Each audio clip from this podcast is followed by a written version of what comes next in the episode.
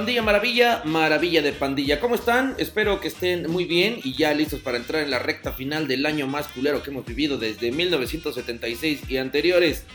Hoy decidimos traer para ustedes un tema que les interesa a todas y todos. Y son las relaciones tóxicas. Sí, como ustedes lo oyen. Hoy en día es muy común escuchar o leer esta composición que ya iremos descifrando a lo largo de este episodio, pero no es un término actual. A últimas fechas se le ha dado auge a través de la digitalización de la información, pero las relaciones tóxicas existen desde el principio de la humanidad. Y bueno, vamos entrándole de lleno. Atento aviso. Si te sientes aludido o aludida, no te agüites, es cotorreo. ¿O no? Comenzamos.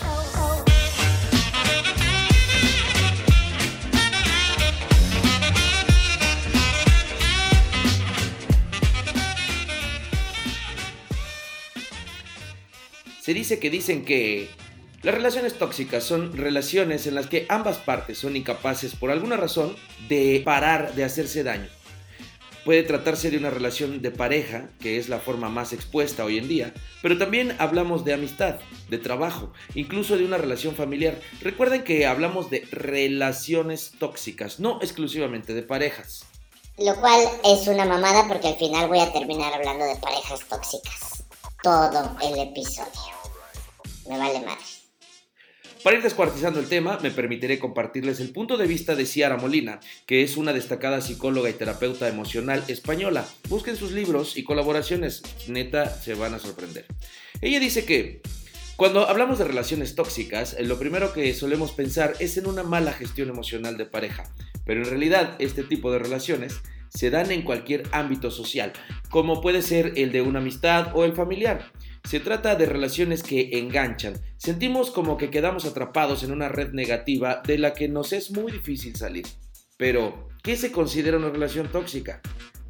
Bueno, si a ratos preferirías no estar con esa persona porque te hace sentir mal, porque tu vibración cambia, porque te alteras hasta puntos que nunca creíste llegar, si te sientes manipulado cuando utiliza los sentimientos de culpa, sarcasmo o ironía para contradecirte, si sientes que no mereces ese trato pero no acabas de poner fin a esa relación, entonces estás atrapado en una relación tóxica. Shh, cállense cabrones. En definitiva, se trata de una relación donde una o ambas partes sufren más de lo que gozan por el hecho de estar juntos.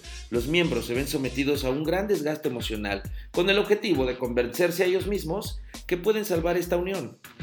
Al tratar de acomodarnos a la otra persona, lo que hacemos es desvirtuar la realidad. ¿En qué sentido? Bueno, pues nos convencemos a nosotros mismos que si no mostramos malestar sobre ciertos aspectos que nos incomodan, evitaremos una nueva confrontación. Pero ¿qué pasa cuando llegamos al autoengaño? Que nos enfermamos física y emocionalmente. No olvidemos que la represión emocional provoca ansiedad y estrés. cállense chingada madre. Por otro lado, empiezan los problemas de comunicación. Si no nos mostramos como somos, ¿cómo nos van a entender los demás, güey? Por lo que todo este conjunto de malestares nos acaban pasando una factura altísima. Las razones por las que podemos mantener una relación tóxica pueden ser muy diversas, pero casi todas tienen una serie de puntos en común, los cuales vamos a detallar a continuación y sí, se van a ir número por número, me vale madres, porque así hacemos las cosas en Guanabí.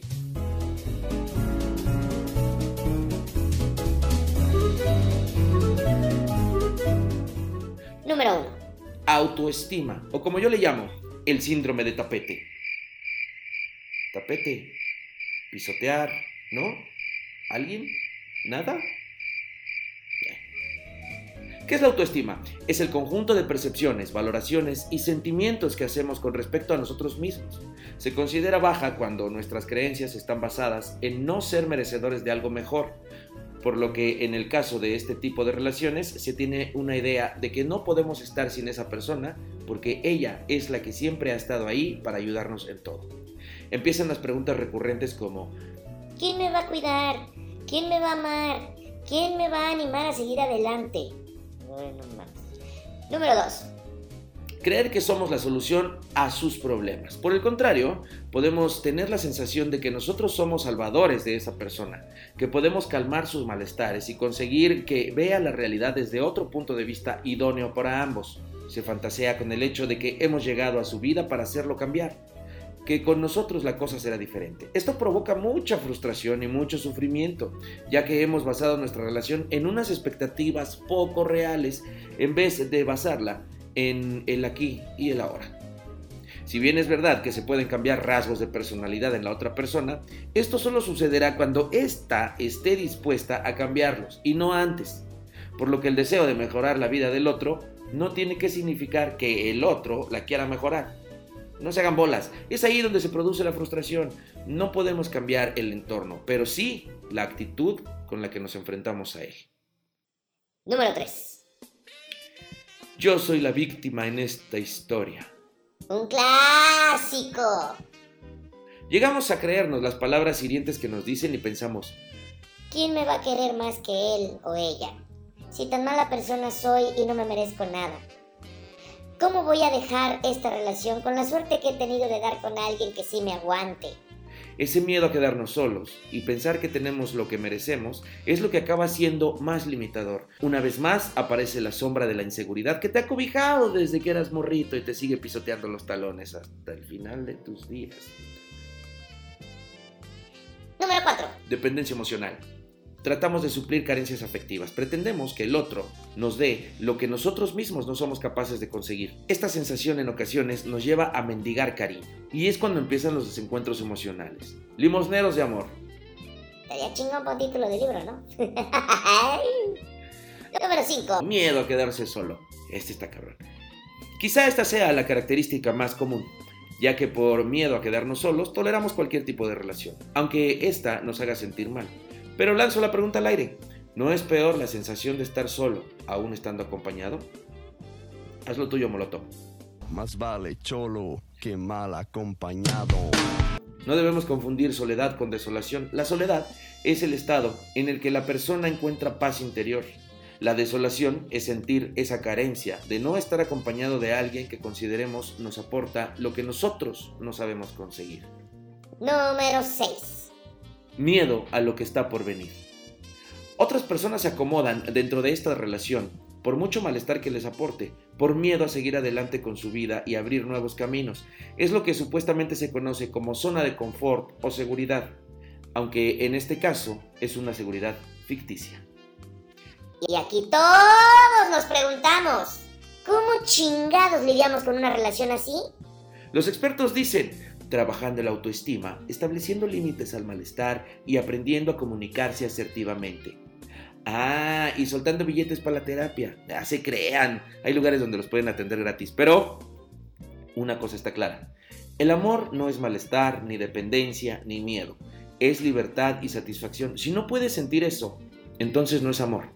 Es putería. no es cierto. Sí es cierto. Continuamos. Bueno, hasta aquí hemos hablado básicamente de parejas, pero ¿qué hay de las relaciones tóxicas entre amigos? Como la que existía entre Carla Luna y Carla Panini. O entre compañeros de trabajo, como la que había entre Stanley y Besares. O entre hermanos como Caín y Abel. O la peor de todas, sí, esa relación que no podemos dejar. Esa como la que yo tengo con el pan y los carbohidratos. Entre los tipos más comunes de relaciones tóxicas están algunas de tus amistades y seguro no te has dado cuenta. Y te digo algo, si no te has dado cuenta, es porque probablemente tú seas el tóxico o la tóxica de tu best friend forever. Ojo aquí. Sucede todo el tiempo. Cuando no logran contactarte y te reclaman como si fuera el fin del mundo no haber respondido un mensaje de WhatsApp que te mandaron mientras tú estabas en una reunión de trabajo, o simplemente no podías sacar tu celular para responder porque ibas caminando por calles de Patria Nueva, referencia local. Esta supuesta falta de atención suele convertirse en enojo y de ahí escalar al reclamo y finalmente dejarse de hablar por un tiempo. ¡Qué amistades! Fíjate bien la próxima vez que salgas con esa o esas personas a algún sitio público. Notarás que en todo momento quieren controlar tus actos. Como... Ya no tomes de esa manera.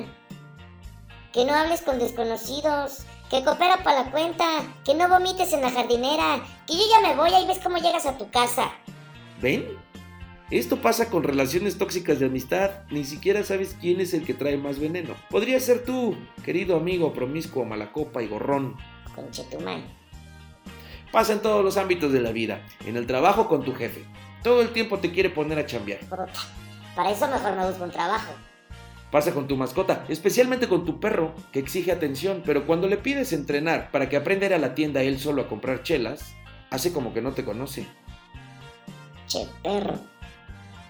Pasa todo el tiempo, pero es importante reflexionar y ser tolerantes. Uno nunca sabe si los demás han tenido un día de mierda o si están pasando por una situación difícil. Y esto es en serio, sean empáticos, no mamen, porfa. Usamos. Continuamos. Antes de despedirme de este capítulo, del cual no sé si sobreviviremos todos, quiero que piensen por un momento en las siguientes frases y reflexionen cuántas veces las han dicho o escuchado a alguien decírselas a ustedes. ¿Por qué no me contestas si estás en línea? ¿Por qué vas al baño con el celular? Mándame tu ubicación por WhatsApp. Si no tienes nada que ocultar y existe confianza entre nosotros, dame todas tus contraseñas. ¿Por qué no tienes hambre? ¿Comiste con alguien por ahí? ¿Por qué tienes amigos o amigas? La amistad entre un hombre y una mujer no existe. Si te pones ese vestido o camisa, me estás faltando al respeto. Te ves muy coqueto o coqueta. ¿Quién te manda WhatsApp a esta hora y por qué?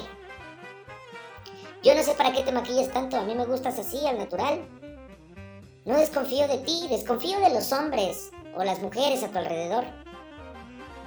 ¿Por qué tu última hora de conexión es a las 2 de la mañana si me dijiste que te ibas a dormir temprano? ¿Y para qué te arreglas tanto para salir? Bueno, quiero aclarar que no soy ningún experto ni mucho menos. Solo les traje estas ideas para que piensen un poco y durante la madrugada su cerebro se reactive y les recuerde un poco de lo que escucharon aquí. Así podrán despertar a las 3 de la mañana y estar listos para ir al trabajo o a donde sea que vayan a ir tempranito. Ah, no se crean. Y así es como llegamos al final de este atravesado capítulo que al parecer fue más aterrador que el especial del Día de Muertos. Por cierto, si no han escuchado los demás episodios, vayan a darse una vuelta por cualquiera de las plataformas de podcast y coloquen la palabra Wannabe, W-A-N-A-B-I, y ahí denle seguir y descargar todo el contenido para que lo puedan escuchar cuando quieran. Me despido deseándoles que tengan muchas relaciones saludables en su vida y mucho amor. Adiós pandilla, maravilla.